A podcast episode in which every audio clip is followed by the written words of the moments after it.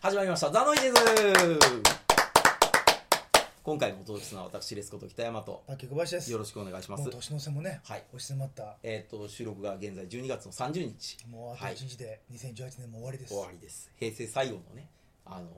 年末と。平成最後のザ・ノイジーズ。ああーまあまあそうでしょうけど。よくわからないけど。あと何回か撮ると思いますけどね。えー、まあまあまあ、平成最後のおじさんはもっと先にあるんじゃないかな。えー、まあまあまあまあまあいいですけど、えー今回はもう事前に言っておきます。えー、もう、な何についてまたあ、もうさ先にまず SSSS グリッドマあれ？え全部 SSS でいいんですか？ン。いいんじゃないですかね。うん。S が4つうん。で、まあ、4S とかなんかそういう S4 とかそういうことじゃないんですねわかんないですけど、とりあえずグリッドマンですよね。S が4つのグリッドマン。はいの話なんですけども先に言っておきます、えっと、今回は僕も、えーパッキーさんもノリは悪いです、うん。まあ、はい。我々はツイッターでちょっと。はい。これは事前にツイッターにも書いておきます。えっと上げるところにもちょっと梅君にあのこういう方も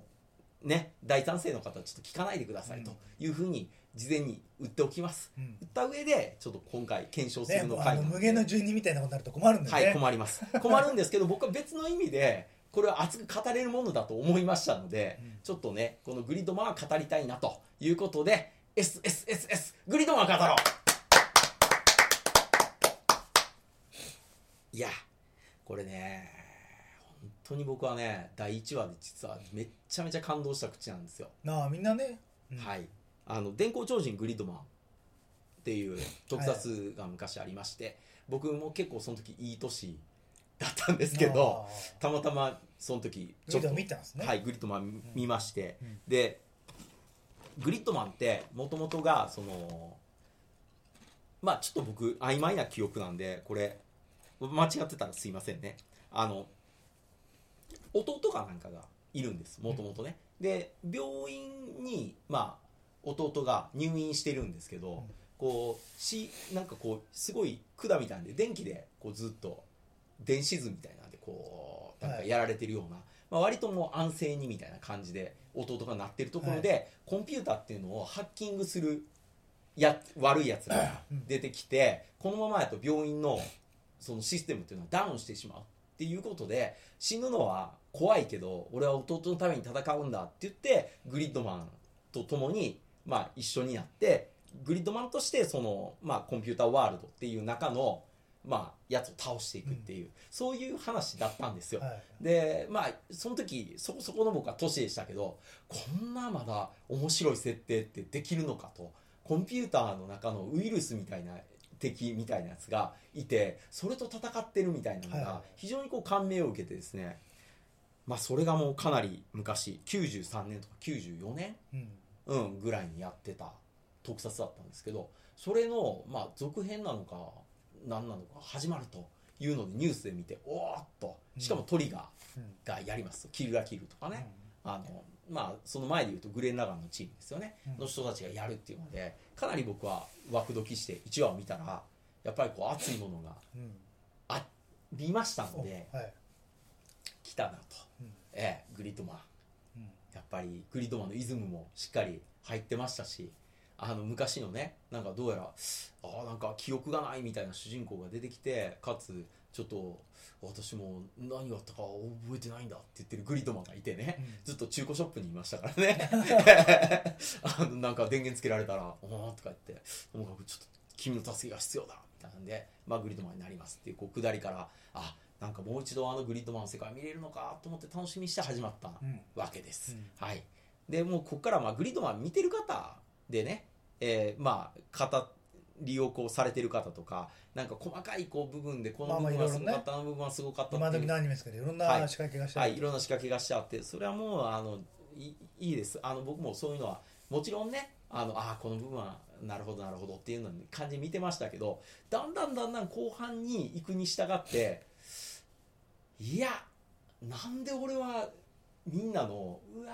ーっていう楽しいなグリッドマンっていう声はどんどん大きくなっていくのになぜ僕はこんなにあこうーだから周りではマインカイザー ラインハルトそうーってなってるのに。一人だけあれ？なんか俺のグリッドマンををどうしてくれたんだっていう。なんだこってそこにみんなさ 気がついたら僕一人がひっ捕らえてられてる感じですよ。あ、うん検察と裁判官しかいない人うん。にエンジン組まれてもうすぐ裁判そうそうなんですよ。だからまあは最初のまあ熱さっていうのが持たなかったんですよ、あもうありていに言ってしまえば、うん。まずその前はもっと子供たちっていうのが本当に戦うのは怖い死ぬのは怖いって言ってたところから始まってます。今回の場合もあの最初に出てきた友達とかがまあ死んじゃう友達もいるわけですよね、で、えー基本的には町とかは全部ブワーって復元されていっているのに亡くなってしまったやつに関してはみんなの記憶からももう全て消えてしまっていると、うん。ただ主人公たちはその記憶を覚えていると、うん。ええ。いうことで、まあ、どっかでこれ聞いた話やなとは思ったんですけど、はい。まあでも死んだらもう戻ってこないんだ。あこれはこれでリアリティでちょっと怖い話だなっていうふうに思ってたんです。ですがその敵のまず女の子。うんうん。あ違うあかね何でしたっけ、あかねちゃん、うん。えみんながツイッターでもすごいみんなイラスト描いて喜んでました喜んでるんですけどなんかまあ結局途中ぐらいからまああかねちゃんがね作った世界だみたいな話にまずなってきたぐらいから僕はいやーちょっとどうなってるのかなと、ええいう感じにままずモヤモヤ感がモヤモヤと、うんしかもなんか殺してる理由とかもですね。まああかねちゃんが気に入らなかったから、っていう理由でこう殺していますとか。パン潰しちゃったから。うんとか。ってなってたりとか。あと急に物理的にグリッドマン殺すにはもうこれしかなかったのよって言って主人公を刺すシーンもありましたが、うん、でもなんかなんか僕らもなんかそこまで彼女が悩んでる風にもあんまり見えてなかったなーっていう感じにも取られ、うん。ええそしてこれでもかと見せつけられる「エヴァンゲリオン」とか、ええあと、まあ、エウレカセブン的な演出ですかねが、まあエヴァンゲリオン的っていうのは結局あれですよね、はい。ウルトラマンのことをやったから。そう先で祖返りしてる。グリッドマンが特撮のことやってるから。だから結果的になぜか知んないけどエヴァ的にって表現されてるだけでしょ。特撮を目指してやってるからあれは。いやでもそのほら写真をいきなりこう散りばめたりとかね。とかそうダーンと北山さんがやっぱりなんかあれですよ。ララインハルトを叩いてる中で なんか僕の中でグリッドマンをみんな英雄と称えてマインそういいものなのかと。いやそんもうはありていにこれねあのすいません。あのもっと言っちゃうと僕ちょっとこれまあ申し訳ないんですけどあのこのアニメを作られている会社の方、ええ。まあ、トリガーの方、非常に僕知り合い多いです。まあはい、知り合いも多いしかつて一緒に仕事をした方もたくさんいらっしゃいますがいらっしゃいますがそれを超えた上でもちょっと言いたいのはなんでこうなっちゃったのかまなと、まあ最近のアニメ作品の中でエンバワとか売れたりとかいやこれもちろん売れると思いますけどね。いいんじゃないですかね。っていうところで落ち着けた方がいいんですか？いいんですか？いいやまあ俺はもんう北山さんがおっしゃったこのもう大枠は見て2話ぐらいでしたっけ？うん。あのねあのゴミ袋がいっぱい、はい。あの詰まってなんか赤いジャンチね、のところで「ケケケケあいつ本当に聞いちゃった。ケケケ」って言われたとこであこれであれ学校が元に戻ってるって2話あたりで謎うん。があそこで生まれたっていうのは、あこれあいつの頭の中、ん？って思った瞬間にスーってもう冴えちゃって。あでに2話で。2話で。でもでその後でもし私の考えがあったとすると学校が消えるがあと人が消えるってことですあ、はい。それまあモデルになって人間はいるかもしれないけれども、後々それが現実にいるモデルになった子が死ぬっていう設定がない限りは別に壊れたって死んだって彼女の茜ちゃんの頭の中だけの話でしょっていうことを思ってしまったんであんまりこのウルトラマン的なうん。ダイナミックな構図でもビルが壊れようがうん。人が逃げ惑おうがうん。ぶっ壊れようがもう別に別に起きてることじゃないしまあまあそれで魔法にもっと戻るっていうことまあそんなもんじゃないですか。全部戻っちゃいますよみたいな。ただ結局申し訳ないけどあー作り手側としてあもう今いろんな人が見てるからツッコミに返さなきゃいけないです。なんでこうなるのかこれはこうです。これはこうです。これはこうですって。そのために一生懸命考えた結果あ、うん。自分の閉じたもともとグリッドマンっていうのはその電子世界の話ってイメージがあるから、はい。あそうなるとシミュレーションされた、うん。で自分の中の閉じた自分が神様になった作った世界だったら、うん。壊れようが死のうが全部理屈が通るから、うん。いいじゃんっていう、でなおかつねさっきおっしゃった通りエヴァもう正直言ってちらほら見見受けますよね、はい。今更こんな気合の入ったエヴァをまた見せられるとは思わなかったっていう。これ批判的な方のの意見としてツイッターで、はい。本当ごく少数です見かけはい。俺もはい。正直言って見終わった後に最後に「ラブポップ」ってクレジットが最後入るのかなとかね。目が覚めた後にね、はいはいはいはい。でうわー。だから私の中では、うん。まあ私の世代でもやっぱりあの絵あの時代の70年代の映画分かってるからこれを分かって作ってるから面白いよなっていうこの変な仲間内の共感があるじゃないですか。そう嫌なところ。だ逆にそれが俺今までこれがこれが正しいんだよと思ったけど、だけど周りからすると私はそう思ったけど何あのなんか男いやあのあの世代はなんか肩組んで仲間意識で盛り上がってるんだっていうようなノリ。まあ申し訳ないけど映画秘宝のノリですよね。はいはいはい。お前も分かってるんだよダーティーハリーって言えばサソリだろみたいな、はいはいはい。そういうやつ。はいはいだあのノリがあこれはもうあのわね私も意図して「エヴァンゲリオン」見てましたけど、はい。やっぱ15中学校高校うん。大学もしくは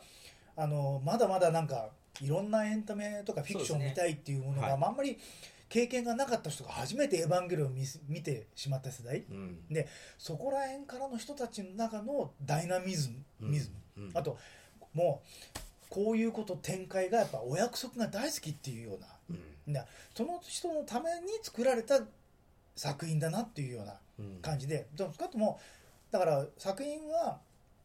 もうよくで私が見てもすごいよくできてるいやすごいよくできてましたと思うけど、はい。少なくともまあ全員が楽しい作りはしてないよねそうそうそうそう。まあそれも仕方ないんでですそれでやっぱり声優さんだったりとか文化的な背景だとか、あとその世代が見ていたやっぱりウルトラマンとかライダーとかうん戦隊もんかもしれない、うん。あといろんなエヴァンゲリオンとその後のエヴァンゲリオンの意思を受け継いだ、まあ、うん。エウレカセブンもそう、まあまあエウレカもね、まあゼーガペインもそうですよね。ゼーガペインも。はい。ああいうものを見た人たちの中の大好きなドラマ。はい。でダイナミズムも私もいやそれお前の頭の中だけのだけの世界だろっていうのはそれが逆にドラマを感じるうん。人たち、だから「まどかマギカ」の劇場版みたいな話もあったじゃないですか、あの駅が行ったらまあもやがあって、うん。えー結局同じ駅をぐるぐる回っているとか、っていうああいう表現世界とか、ね、だそういうもので、うわーっつってこれでまたあのねプログラム自分がプログラムした社会なんだけども、うん。最終的には自分の思い通りに自分が作った世界にもかかわらず。まあもちろんはい。あの彼女茜を利用してるまたねあいつがいますから。はい。最終的にはやっぱり自分が作り上げた世界で完璧だったにもかかわらず結局自分の思い通りにいかなくなって現実と立ち向かうことになって最後は目覚めるってみたいな綺麗な話になってるんですけなどね。正直言って私が見終わった後にいやー「エヴァンゲリオン」の旧劇場版ポカーンとしたけどあれは真摯な作品だったなと俺思ったんですよ、なんか、ううんんあのグリッドマンで私がないいんだけどうん。俺は正直面白くないつまんなかったけど、まあこれはこれで別に気合も入ってるしこれでダメだったら正直怒られると思うんですけど、はいはい。まあ面白くなかったと、はいはい。だけど見終わった時に腹が立ったのはあの最後にやっぱり現実に戻ってきた時にあそこまでやっちゃうと結局あのまあちょっと私のツイッターであの同じようにこうやってなんだあの作品と思った人間もいと話しててはい。思ったのは結局あの立花うん。もう別にね私はあなたのことを認めるみたいなこと言って、うん。ありがとうって言ってうん。現実世界に帰還するきっかけになるけどうん。結局さあんたもプログラムされたに人人格だろっていうね。結局、まあ、グリッドマンはもう正直言って茜の中のルール外の外から来た人間、まああ人間っていうかまあヒーローですからね。でやってまあやってくれるんですけど、結局最後の押してくれた背中背中を押してくれたのが自分が好きなになるように作られた人格。まあもちろんそういう作られた人格である赤立花自体もそういう葛藤を抱えながら行ったっていうふうになってますけどね。結局自分で自分の肩叩いて「な」って言ってるだけだろっていうのが俺はね、ううん。ん、それで私それで思ったのはやっぱり「エヴァンゲリオン」のやつが俺も昔ははあと思ってなんかなんか引きつけられるけど超腹立ったんですけど、はいはい。グリッドマン見た後にすごいなと思ったのはやっぱりその後にちゃんと飛鳥に「気持ち悪いなお前」って 言わしたことなんですよね。そうですね。結局現実にああもうこういうのはうん。すごく完璧な世界かもしれないけどやっぱりもう僕は元の世界に帰還するんだって、うん。シンジ君が戻っまあ幻覚みたいな世界ですけど、はいはい。戻ってきた時に「ハスカー」って言ったら「気持ち悪い」って。あそこのところあやっぱこのグリッドマンもうん。最終的に茜が現実の世界に戻ることを選んだっていうことに、うん。結局自分たちのぬるま湯の世界の中で「あなたのことを全部肯定しますよ」って言われて、じゃあちょっと頑張ってみるよ」ってうん。言った時にやっぱり一回ガツンってやられないとうん。やっぱり説得力ないよねとそのねフォローツイッターでつながってる人と話したんですよ。だからあれじゃ結局帰ったっつってあれまた元のものんじゃないのあれじゃあっていうのがそうそれはあるうんうんと思ってしまったんですよね、うんで綺麗にやるんじゃなくてうんあれ言っちゃったらもうつまんない話なんだけど学校行ってやっぱりもううん。机のところにいたずら書きされてるぐらいしないと俺はもうダメなんですよね。あそこいうことやっちゃうと。だけどそれでも座るっていうところまでやってくれたらいやこれダサいですよ。うん。だけどそれは正直言ってやっちゃったらもっと最低になるのは分かるんですよ、うん。ますけどね。そこまでやっちゃったら。そうだからこれはねバランスが非常に難しいとは思うんですけどだから単純にやっぱりそのファンサービスもいっぱい入れてくれてるわけですよ。すごいいっぱいやってくれてうん。嬉しいことをね。でで最後の方にまあ要するに僕の知っているグリッドマンの姿にこうなったりもしたわけですよ、うん。すごい盛り上がってましたよねあれね、ええ。あれはまあ確かに当時見てたやつが当時よりまあいい動きをしたグリッドマンが出てきたのはやっぱすごく自分の中でっていうものがあったんですけど主人公たちの設定自体が年齢が上に上がってるじゃないですか、うん。だから僕はちょっとやっぱり恋愛的なやつも期待はしてたんですけどその雄太とまああの立花ですか？うん。はい。っていうところのまあこのグリッドマン同盟自体のなんかあり方もこうなんか描き方としてはもうちょっとグリッドマン同盟っていうのにしちゃったがあまりなんか恋愛感情っていうところとは別の、まあ、どっちかっていうとこういうところだけ変に特撮の設定をちゃんとやっちゃって、ラブには進まない的な円谷の、まあ、そういう流れに持っていっちゃったところがちょっとやっぱりエウレカセブンみたいにラブの世界に行ききってしまえばそれはそれで僕はあれっていっぱいもうオマージュの嵐やったじゃないですか、エウレカセブンってもう今まで僕が見てたアニメたちの総結集で焼き回しであったにもかかわらずラブがもうすっごい通ってたので、うん。そうするともうなんかすごいものを見たっていう説得力がなんかあっこで一ラ個ひブまあラブ好きとラブ好きですからね。あったわけですけどグリッドマンに線引きっていうのが最後まで僕の中でどれで喜びゃいいんやろうなんか逆に言うとそうさっきの小杉さんが言ったようながっかりポイントが増えていくわけですよ、うん。だから別に人が死のうが何しようが頭の中じゃんって言われるとそのマクロスフロンティアの戦ってるやつっていうのは人間じゃないですからっていうぐらい僕の中では冷めちゃうんですよ。面白くない。面白くない、まあ、まあ、あの逆にまあ一部の人にはっていうこと言いますよね、うん。それはね、うん。逆に言うとそのなでしこっていう昔作品があって戦ってるっていうのは宇宙人宇宙の変な野蛮なやつらと戦ってるんやぞって言ってた時に実は向こうの中にも地球人で人間だったっていう時の方が僕はうわ今まで何も思わずにピンピンピンピン殺したやつがみんな人間やったんやっていう時のああっていうのがそその時はあったわけですよね。今回っていうのは逆に人っていうのはやっぱ死んじゃうんや。死んだらもうみんなの記憶からも消えてしまうんや。あの自分だけはゼガペインと一緒ですね。自分だけは記憶がうん。まあ今回の場合ねずっとあると。でもみんなはリセットされてそれがなくなってしまう。でも俺だけはずっとあのクラスメイトたちの悲しみは知ってるっていうのは非常にいい世界なのにそれも作られたもんです。どうとでもなりますって言われるといやあのっていうね。かける代償っていうかあの賭けのあれなんですよね。あの賭け事っていうかー、うん、それでかけるもののだなんか価値が低すぎるんですよね、うん。うん、かかってるものが、まあ、これこれで、ね、北山さんも思思い出すなんかちょっとイメージしたかもしれないけどやっぱりなんか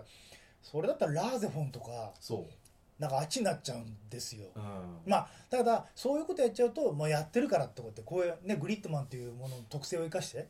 なったやったと思うんですけどうん。やっぱどいかんせんあのあかねちゃんの頭の中の話をいくらやられてもまあ。ことなんですよね、俺の中でなんか。まあまあ。だから例えばそのえっ、とマドカマギカみたいに何度も何度もほのかえーねえっ、と違う。えー何回も何回も同じ世界を実は繰り返してそのために実は助けようとして頑張っていた女の子がいたというような話、まあ、もしくは、えー、とシュタインズゲートみたいに世界線というのが変えてしまう。なんとかこのバッドエンドっていうのを終わらなせようと。っていうけどその現実世界っていうのはこう本当に変えることが世界線はできないんだみたいなこう絶望感、うん。みたいなものを描くこともこの中ではないわけですよね。だからそれがそのまあ別にそうであってほしいとは僕はもちろん思わないんですけど、うん私の中では結局2話で感じたえこれ全部作り物彼女の世界ってことなの？って言ったらその「はいそうでした」で終わっちゃったんで、うん。何も驚きもなく私の中では。まんまじゃんって話で。だからここのところでもう目ざとい人とかあと全部見た時にうん。ここに関してまあ作り物だから別にいいんだけど、はい。やっぱもうすごく乗れる人と乗れない人ははっきりと俺は出ちゃいました、ね、出ちゃう。だからそこのところで掛け率掛け金がこれじゃ低すぎるよっていうことなんですよね、あの否定的な印象を持ってしまう人にとっては。まあ、もっと言っちゃうとグリッドマンの中の一つの話なんでしょうね。そのアレクシス・ケリブっていうのが、まあ、多分こうやって言ってるけど、はい。多分もっと詳しい人とか考察班的には、あ考察班。多分私たちが言ったことに関してちゃんと反論ができるできるでしょとうね。思いますが、ただそこまで乗れない人はそんな考察はしないのしでないですね。いや乗ろいやこっちはでも逆に言うと乗りたかった。本当はね。本当に。だからなんとかこういや面白いポイントは毎回毎回必ず持ってくるんでだからみんなで遠足のいかだ下りとかの話みたいなのが出てきた時に自分の中であれ？ひょっとしたらあちゃんとこれ世界はあるんやって一回説明されたのであなんか一つのちょっとコンピューターワールドの中なんじゃないかなっていうのは僕も確かに最初の方に思っちゃったんですけど。だままさかそんな安易な話じゃないだろうと俺思ったんですよ。そうそうそう。だからだからあのイカダクラリのやつが出てきた時にあ違う違う。まさかね。あのやんないでしょうって思ってたやつがやっぱりやっちゃったので、なんかはあみたいな。あとはまうん。ああとアンチ君っていうやつね、が出てきてなんかあいつもちょっとフランケンシュタイン的に登場するじゃないですか。なぜ産んだんだみたいな、うん、っていうのでなんか憎まれて憎まれてみたいなやつがなんか成長していて最終的にはまあグリッドマンになりましたみたいな話になってくるんですけどここのねなんか具合にもであいつは殺さないとなぜならあいつはなんか意志を持っているから。じゃあ意志を持ってなければ殺してもいいのかとかっていうところがなんかやっぱりちょっと引っかかる。意志持ってるやつでも殺してしまわないと敵だからっていうのがだって怪獣なんて意志は持ってないんだからとかって言いますけどそのそもそものウルトラマンとか見てもらえば例えばジャミラとかもねもともと意志を持った人間が化け物になってしまってそれをまあウルトラマンっていうのはまあもう殺しちゃううん。話になったりとかっていうのももう昔から昔から特撮の中ではたくさんあるわけですよ。それが今更そのなんか意思を持つか持てへんかの理由で殺さない不殺にしますみたいな設定をされてもなんか僕の中では全然それって強い理由に感じないんですよね。だからそこは逆にまあこれこうがいいというわけではないですけど殺しちゃってる時の方が僕の中ではハンチ君を殺しちゃうんだみたいな。の んの方が逆に言うとすごいなっていうふうに思っちゃう方にも僕はスイッチが入ってたのね。スイッチが入っちゃってるんでそっちの方にもう向かずに綺麗に綺麗に最終的にはなんか全部はあれはもうなんかコンピューターの中の話ですからっていうところやられちゃうと。私はもうそういうふうに思った瞬間からいくら手を変え品を変え設定やってシリアスにやろうが、もう作りもこんなパソコンねうん。うんとかなんかで見てるんで作り物ってことは重々分かって見てるんですけどね。もう完全に私の中で、うんあ作り物うんお前は作り物だってなってしまったんでどうでもよくなってた興味がないから。でも何シリアスに主人公たちが登場人物かってこれはまあ作り物。うん。お前は多分記憶失ってるグリッドマンの分身もう分かりますよね、わかります。もうすぐわかります、うん、分かってでしかもそれを裏切らないからそのまんまだからじゃあ別にどうぞ勝手に皆さん50人いいんじゃないですかやられるわって感じで結構冷静に何が起きても全部見ちゃったんですだからどんなやばいね山外れのところでパソコンがないって言っててまあそれ盛り上げポイントなんですけどただもう私みたいなスイッチが入っちゃうとまあ作り物ですからなんとかなるでしょうみたいななんか 申し訳意地悪いなんかもうあの突き放しからなっちゃったんですよね。そうそうそう僕もちょっと意地悪くなっちゃった。ああのもういやもう作り物って分かって楽しみたくて見たんだけどうん。もうあなた方自身がこれは作り物ですって。その中で僕たちは人格が生まれてしまったからここで何か葛藤がありますって言われてもまあスイッチ切りますか？みたいななんかね。まあだからもうちょっとシリアスなの求めちゃってたのかもしれないですけどね。だからキャリバーさんとかが出てきた段階で、まあ、割とそういうアニメアニメしてるところっていうのがまあ際立ってなってきちゃったんでああまあそういうちょっと娯楽として楽しむものにするのかなと思いきや割とシリアスに見せようみたいなところを変に残しちゃってるんで、なんかバランスが気持ち悪くなっちゃった。で申し訳ないけどあの茜はいのもうあの第2話のケケケケって笑っていてゴミ袋がいっぱいあってはい。ゴミも捨てずにはい。ゴミ屋敷の中でそしてはい。懐中こうやって自分で作って盛り上がってるっていうのが本当に陳腐なんですよ。であの後やっぱりどんどん積み重ねてうん。そういうもうよくありがちなも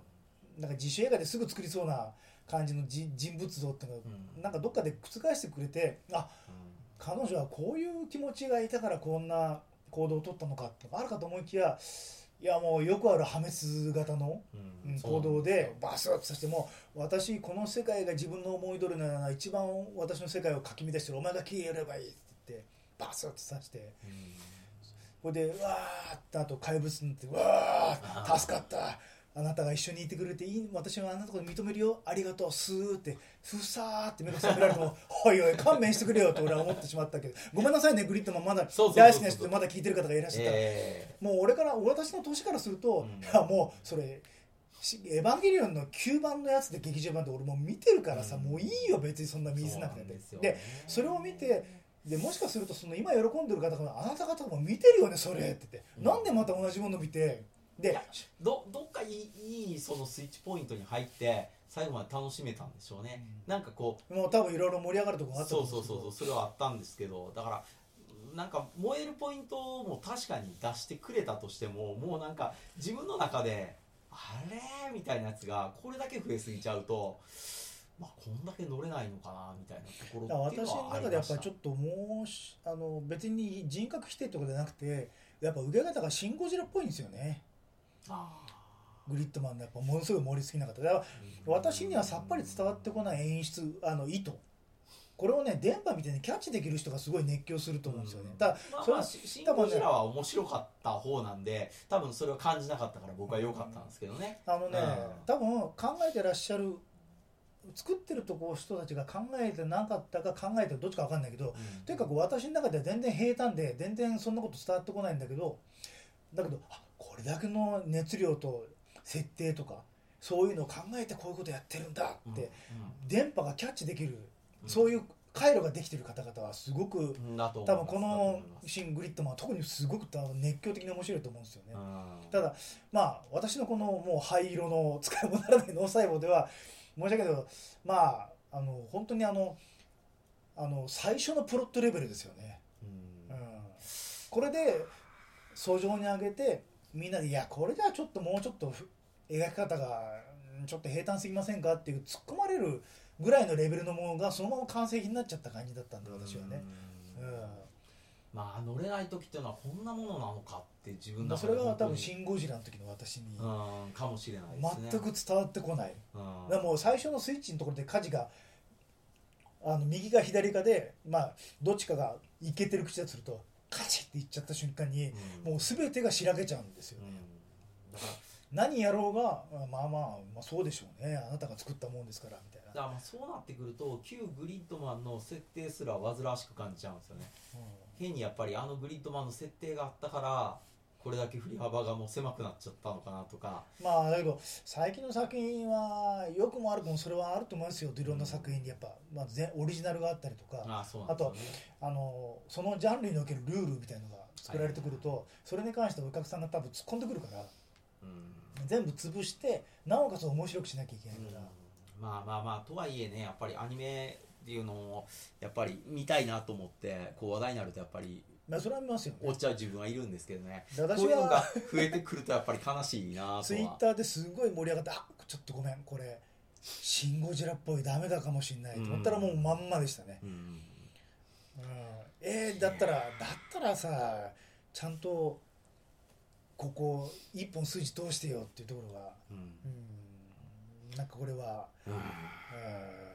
で逆にこれ見てるとどんどんいや実写で撮ってくれよって思っちゃったんですよね見てるうちに、うん。じあの実と実写の特撮っぽくやってる。はいはいはい。だけどやっぱり演技の組み立て方もやっぱりなんかちょっと実写の俳優さんがやってる俳優さんがやってるような演技に近い感じでやられてるからそう受け取ってきちゃったんですよね。うん。でこれはもしかするとあの普通に実写でやられた方がもしかしたら同じ話であったとしてももうちょっとうん。なんかやっぱそっちの実写っぽく撮ってらし撮っていることがいいとするとするとうん。アニメになったそれが良くなったっていうことじゃなくてやっぱ実写のやられた方が良かったんじゃないですかって私は、だからに普通の10代の俳優さんがやっている拙い演技の方が逆にちょっとやっぱり作り物として楽しくなれたんじゃないのって気が、アニメでやるよりはうん。アニメってもう作り物っていう前提のところで人を組み立ってくるからすぐ没入できるんですけど、うん。今回やっぱそのやっぱりなんか俳優さんの演技とかそのこの設定が細かいってこと最近のウルトラマンとかライダーとかあっちに近いじゃないですか。あ近いです。作り手が。近いです。うん。あと精神的なかなんか心の中の葛藤の描き方もすごくなんか実写っぽいんですよね。今のね。ただね今の例えばウルトラマンルーブとかっていうのは、そのそういうものやって最初からちゃんと振り幅示してくれてる分だけうん。見やすいんですよ、うんこれはだから子供に向けてるのか上に向けてるのかっていうところが自分の中でも非常にわからないところから始まっちゃったんで。もう最近のやっぱり子供向けの題材を使って大人向けにとっそうそうそう。っていうところなんですよね。だからそこでなんかやっぱり乗れないものがカチンって出てきちゃった時においやれやれおどどうしたどうしたみたいなところがどんどん積み重ねていってでここで別に実写入れなくてもいいんじゃね？とか、ううん。ん、ここであのちょっとなんですか？綾波がギョロッと向いたようなののオマージュ入れなくてもいいんじゃね？とか、だから本当に、うん、なってきちゃうわけですよ。あのあれ「ダーリン・イン・ザ・フランはいでしたっけ、はい。本当に最近思うのはやっぱあの世代が自分たちの手で「エヴァンゲリオン」の絵を再現したいっていう意思が非常にうん。結構気合が入った作品に関しては結構傾向が強いあ感じが。結構強いですね。でしかもそれがオマージュとかうん。じゃなくて本当にそのまんまのまああの時見た瞬間を再現したい再現してまですね。超えてない、うん。うん、もうまああのプラ肯定的な意味で「エヴァンゲリオン」を否定してもっとその先へっていうのが一切見えない。うん。やっぱ自分のあの時にエヴァのショックを自分が書いたもの企画したもので再現したいみたいな、うん。うん。まあまあもちろんそういうのもあって僕らが置いてないだけなのかもしれないですけどね。ただうーんこれに関して言うとやっぱりそのなんですかね。なんかオリジナルを超えていない感っていうのはやっぱり自分の中で感じざるを得なくなっちゃったんですよね。だからこれは、まあ、メタルバンドとか聴いてる時と一緒でなんか昔からそういうの言ってるやつはいたわけですよ。上の世代のメタル好きな人とかが。あのジャマメタルとかブワーって入り出した時にいやもうこれはもうこんな単調なこんなことはもうメタルじゃないしこういうのは全然もうそのならないよと。いうようなことを言ってた人もやっぱりたくさんいらっしゃって、うん。それってやっぱ上の年代の方で,、うん。で僕はやっぱり年を取ってきて今のニューメタルのやつっていうのはやっぱ面白いことやろうと何やろうといやあれのありうで上を超えてないんじゃないかって感じることがやっぱり増えちゃったんですよね、うん。そういう意味ではもう僕はグリッドマンを見るには年を取りすぎたのかもしれないなとはい、っていう感じにはもちろんあるんですけどあったとしてもなんかねもううーんまあちょっと人間のドラマはやっぱり感じなさすぎちゃったのでよくできてるよく動いてるっていうのを別に見たかったわけでは僕はないので、うん。こうやっぱりあのグリッドマンの設定がもしその青年期の人間たちグリッドマン同盟になったとしたらっていうところのやっぱり枠時感であの実写の中では描き描けなかった子供向けやからこそ描けなかったグロい描写っていうのがこのアニメ版なら出てくるのではないかというところのドキドキ感、うんっていうところの2つはどうやっても埋めてくれなかったんですよね。っていうところが結局乗れなかった理由にもなったんじゃないかなっていうふうには結論づいてはいますね。うん、まあなのでまあまあまあね、グリッドマン好きな方で、こう最近やっぱりノイジーズもありがたいことにね、何か言うとご意見いただく方っていうのは結構いますので、まあ、だけどグリッドマンが大好きな方に関しては、うん、まあ、正直言って、うん、まあ、ノリが乗れなかった人たちの、うん、まあ、ことを喋ってるだけなんで。そうそうそうだから頭の中で私最近「スター・ウォーズ」ぐらいからずっと言ってますと、はい、よくできた作品ってことは理屈では分かってるんだけど気持ち的には全然面白くなかったってことを言ってるだけなの、うん、私はね北山さんはまたちょっと違うと思う僕はちょっと今回違うあれなんですけどまあでもひょっとしたら僕もそういう年代に差し掛かってしちゃったのかなみたいな。ウェルカようこそ。えー、なのかなっていうね、感じはします、ね、あとはまあ、北山さんもおっしゃったように、ちょっと、あのやっぱ、あかねちゃんを救うってことに関して、あの世界全体のモチベーションが低すぎるんですよ。低いですね。うん。やっぱ、その時にいるやっぱラブなんですよね。G ガンダムの最後じゃないですけど。そうです、そうです。うん、ええ、お前が好きだからお前を俺が肯定する。うん、で、お前がどう思うと、まあ、俺が好きなんだから救いたいっていうような、そういうあのまあこれもはっきりくだらないくだらないことなんですけどやっぱりね、全部頭良すぎるように作られたコントロールされた世界だから。そうそうそう。これはだから僕はもうもう一つ次に語りたかったゾンビランドサガに言いたいことなんですけど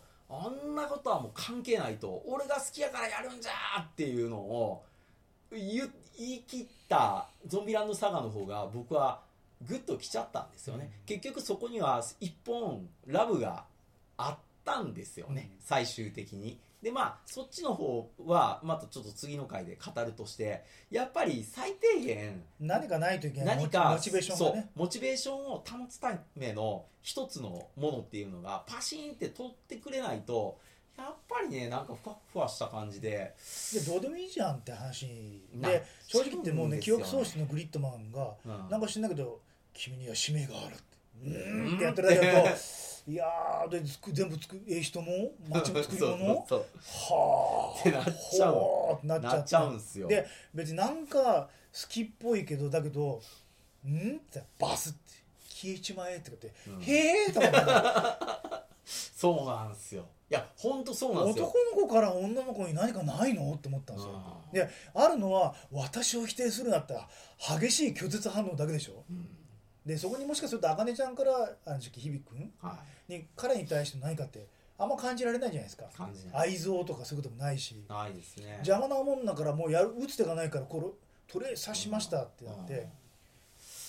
なんかそれも、なっちゃってそれでね作られた人格の立花があなたを肯定するって言われて ふわーってあのね薄いスモークがかって切れたところで「わあ目が覚めました」って言われると「はあおはようございます」としか言いようがないわけですよ俺は。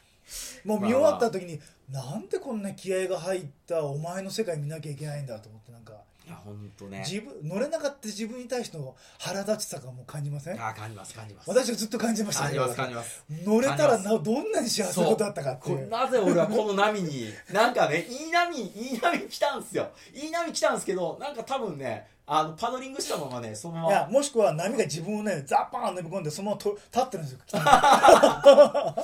らーっつって。波が俺を通り越したっつって。あるあるあるそういう感じでねしちゃったんで。まあということで、はい、あのとはいえ、まあ、グリッドマンをねあのこれだけの高評価のものですから、うん、いいろんな方見ていただいた方がまあまああのあの映像に関してっていうのはもう別に何も、まあ、それはもうすごいと思います、ね、差し挟むこともございませんので、うん、まあぜひね見ていただいて今のアニメのクオリティっていうの高さを見てもらうっていうのはあれなんですけど、まあちょっとねなんか小さな石ですけどね。ちょっと投げてみたくなったなというふうに思ったので語りました。はい、はい、ということでドンパキさんありがとうございました。